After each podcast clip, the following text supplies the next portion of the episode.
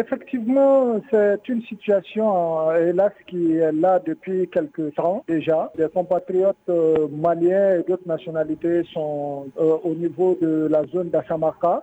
D'autres, après la zone d'Assamaka, sont envoyés à Arlit et à Agadez. Nous avons actuellement près de 700 de nos compatriotes concernés par ceci. Et le département, en collaboration avec ses partenaires, notamment l'Organisation internationale pour les migrations, prend des gens les devants pour pouvoir euh, les faire euh, rentrer à la maison. Qu'est-ce qui va se passer actuellement? Vous êtes à Agadez.